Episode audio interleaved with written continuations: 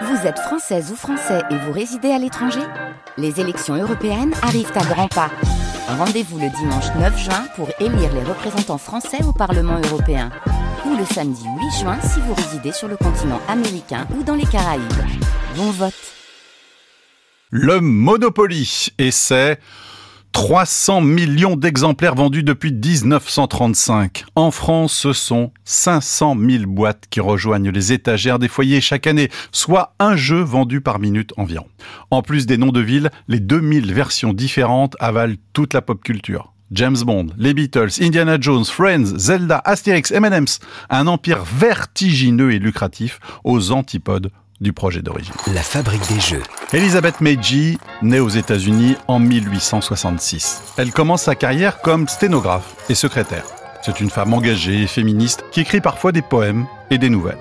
Un jour, Elizabeth découvre le livre Progrès et pauvreté, écrit par l'économiste Henry George. Pour simplifier le propos à l'extrême, son auteur considère que l'accaparement des terres et les richesses accumulées grâce au loyer sont les principales causes de la pauvreté. Convaincue, Elisabeth veut communiquer cette idée à grande échelle via un outil pédagogique. Elle pense notamment que faire l'expérience de l'injustice dans un jeu pourrait convaincre les enfants d'agir différemment une fois adultes. En 1903, Elizabeth Meiji invente The Landlord's Game, le jeu du propriétaire foncier.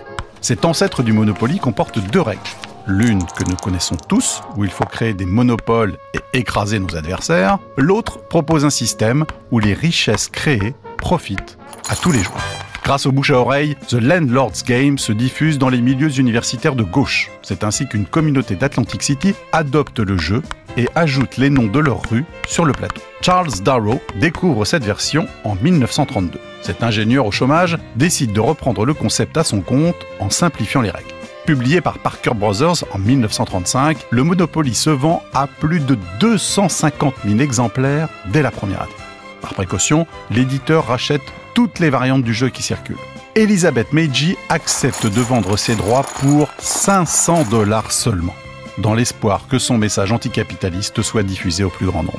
Malheureusement, sa règle anti-monopole est supprimée du Monopoly.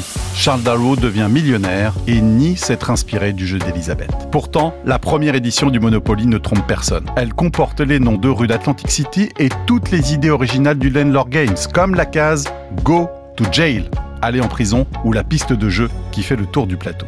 Elizabeth Meiji sera reconnue comme la réelle autrice du Monopoly en 1974. La fabrique des jeux, l'anecdote. En 2007, l'éditeur Hasbro lance un vote pour une édition Monopoly France.